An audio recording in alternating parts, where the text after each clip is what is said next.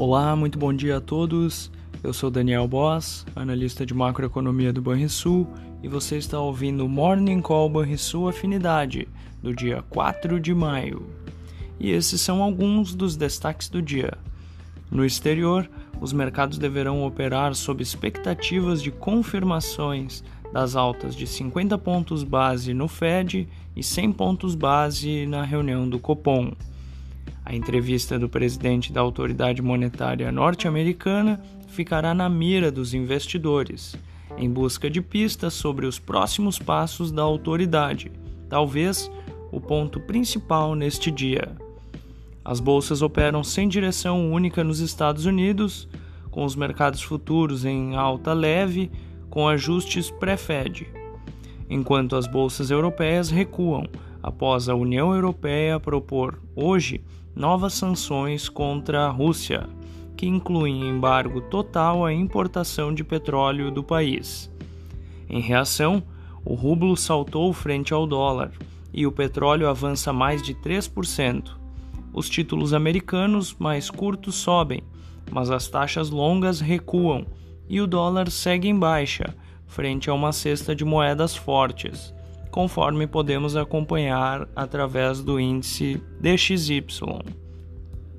Mas apresenta sinais misto ante divisas de países emergentes e ligados a commodities. Na Ásia, as bolsas encerraram os negócios majoritariamente em baixa. A liquidez segue reduzida por lá, em meio a feriados que mantiveram os mercados da China e do Japão fechados. Essas foram as notícias internacionais. E por aqui, os juros futuros e a taxa de câmbio devem ficar sensíveis à volatilidade dos títulos americanos e ventos externos. Ontem, os juros fecharam com viés de alta e o dólar registrou queda após sessões de expressivo avanço. Foi divulgado há pouco o IPC-FIP, que subiu para 1,62% em abril e acumulou inflação de 4,61% no primeiro quadrimestre. Ontem tivemos a divulgação da produção industrial, que cresceu 0,3% em março ante fevereiro. Mesmo com a segunda alta mensal seguida, o setor não conseguiu eliminar as perdas de janeiro e permaneceu abaixo do patamar de antes do início da pandemia. Fechamento do mercado. O dólar fechou a terça-feira com queda de 2,15% aos R$ 4,96. O Ibovespa teve leve queda de 0,10% aos 106.528 pontos.